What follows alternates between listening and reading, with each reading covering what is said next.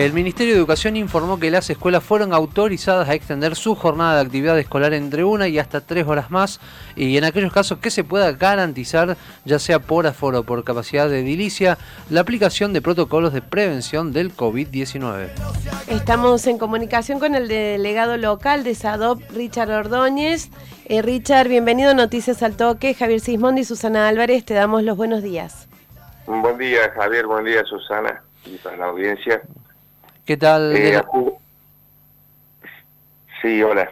Sí, ¿qué tal, delegado? ¿Cómo le va? Muy buenos días. Bueno, antes que nada, eh, gracias por eh, participar aquí en la mañana de Noticias al Toque. desde el gremio, ¿qué representa? ¿Están de acuerdo con extender la presencialidad? ¿Es viable en, nuestra ciudad según las características de los colegios y sobre todo el porcentaje de los alumnos? Bueno, en realidad hoy recién se va a comunicar mm, de parte del Ministerio de la Nación porque eh, hoy es la reunión del Consejo Federal de Educación. Entonces recién se estaría comunicando todo lo que hay. Eh, ahora son trascendidos. Eh, en definitiva, la noticia más importante es que estarían, de acuerdo a estudios epidemiológicos de, última hora, digámoslo así, que hoy estaría aceptado, como lo hizo Estados Unidos, achicar el distanciamiento que era de un metro y medio a 90 centímetros. Eso implicaría que muchas de las escuelas eh, pudieran ya pensar, eh, no sé si en una presencialidad plena, pero sí en completar bastantes o, muchos de sus cursos o divisiones eh, con la presencialidad este, plena en esos cursos. No sé si dará el aforo por la distancia, mejor dicho, de cada una de las aulas o los recintos que dispusiera la escuela, que pueden no ser aulas también, recintos este, que se utilizan como salones de uso múltiples, patios cerrados, gimnasios, también atendiendo que el clima eh, ya va a tener sus, sus bondades de aquí a final de año y bueno, permitiría quizás que se fuera complementando hacia final de año ya sí con la, con la presencialidad plena.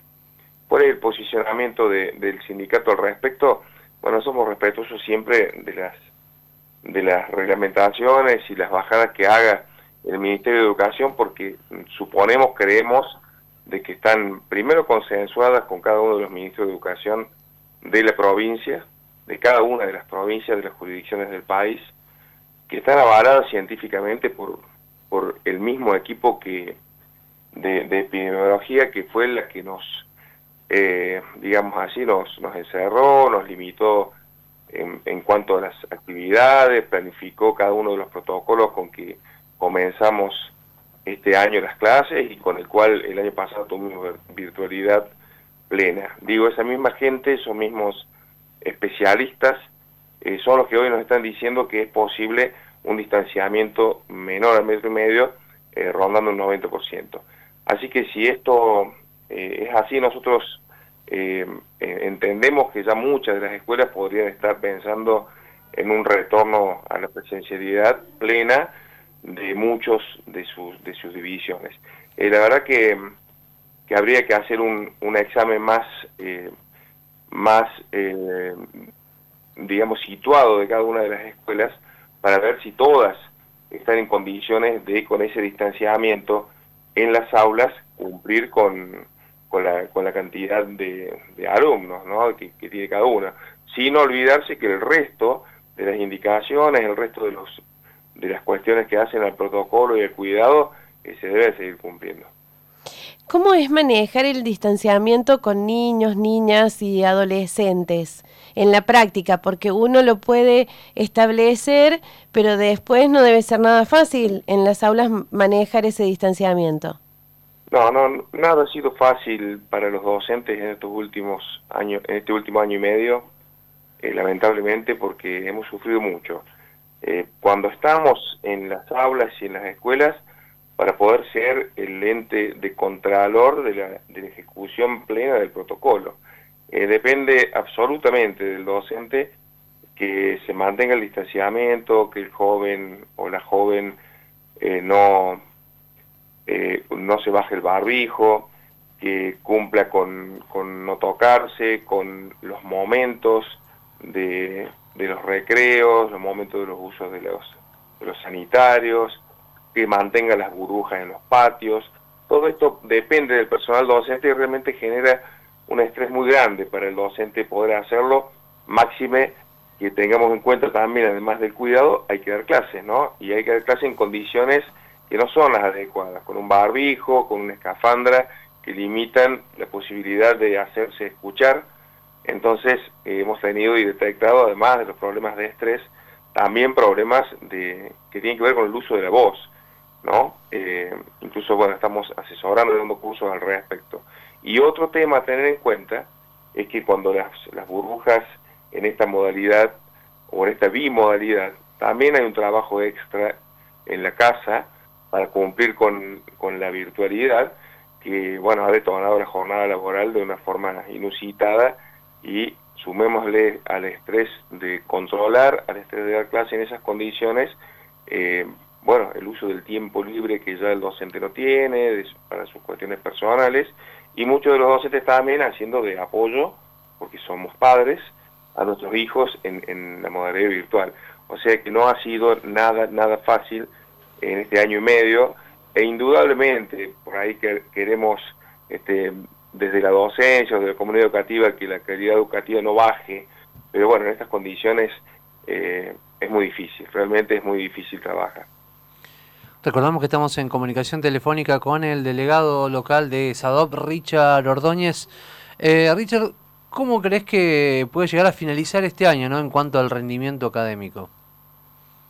Y bueno, si la presidencialidad es posible, si, si nos, acompañan primero los números de la pandemia, recordemos que siempre lo hemos dicho, ¿no? la salud por, por delante de todo, de, como un derecho primordial, superior incluso al derecho a, la, a recibir o impartir educación.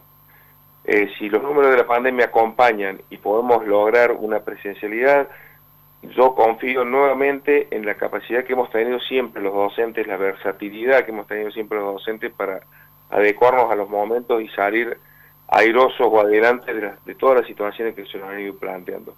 Desde, desde una escuela que fue meramente instructiva hasta la escuela que es hoy un, un lugar de contención, hasta la escuela que es hoy uno de los pocos lugares donde realmente se cumplen de manera estricta los protocolos sanitarios cosa que uno ve que no ocurre en la calle, que no ocurre quizás en muchas de las otras instituciones que tienen que ver con, bueno, con la diaria, con, las actividades diarias que uno realiza.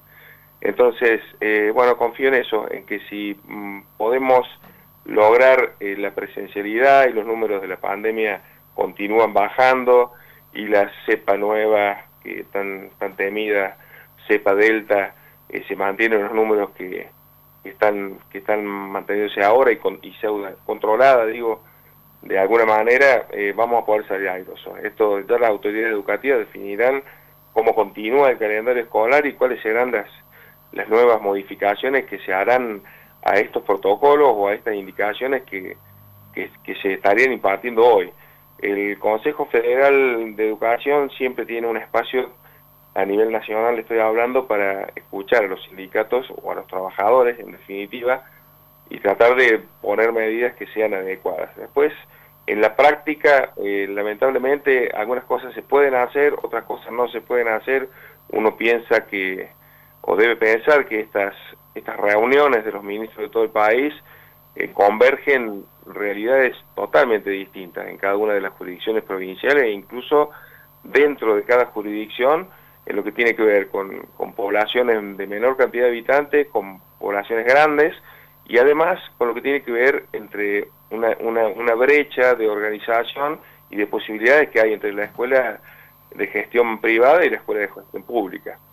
Así que, bueno, hay un arduo trabajo todavía por delante de las autoridades, de los docentes, este, bueno, y de los equipos directivos y comunidad educativa en general, para poder sacar a flote este año y que las consecuencias no sean este, al menos eh, tan malas. Richard, eh, sumado a esto que vos decías hace un rato sobre la sobreexigencia de los docentes con esto de mantener las medidas de cuidado entre los alumnos, ahora se han sumado horas de trabajo por la doble modalidad de cursado. ¿Van a hacer alguna propuesta del gremio para contrarrestar el desgaste que vienen teniendo ya casi al final del segundo año de pandemia? Sí, acá hay una cosa eh, para, para aclarar, ¿no? Donde, donde existe el problema en, en la modalidad o en el nivel primario de las escuelas privadas. Ahí, ahí se ha detectado el problema más grande y un poco la resistencia que es donde estamos trabajando. ¿Por qué? Porque en la quinta hora, en la escuela primaria excede la jornada laboral docente en tres horas semanales de lo que debiera trabajar este, un docente de nivel primario, que son 22 horas reloj y lo pasan a 25 horas reloj. Nosotros, eh, bueno, estamos trabajando escuela por escuela, relevando y llegándonos a, hablar en, en, una suerte de comisiones mixtas que hemos formado con las, con las instituciones donde dialogamos de, de distintas temáticas. Bueno, uno de los temas de actualidad es la quinta hora y estamos eh, proponiendo y diciendo lo siguiente, si van a trabajar los docentes de grado tres horas más, deberá pagarse esas horas de diferencia que la provincia no las paga a los docentes. ¿Por qué? Primero porque son horas extraordinarias y que porque la ley de contrato de trabajo indica que deben pagarse incluso en un porcentaje mayor a, a lo que se paga la hora común. Y en las escuelas públicas, esta hora está absorbida por una modalidad que tienen las escuelas públicas que se llama jornada extendida. Entonces, docentes de jornada extendida cubren esta quinta hora y en muchos de los casos, no estoy diciendo en todos los casos porque realmente eh, no conozco la, la, realidad de todas las escuelas públicas, eh, no, no tenemos jurisdicción en las escuelas, no representamos docentes de escuelas de gestión pública, pero estarían cubiertas por los docentes de jornada extendida. En el caso de las escuelas privadas, muy poquitas escuelas en nuestra delegación tienen la jornada extendida.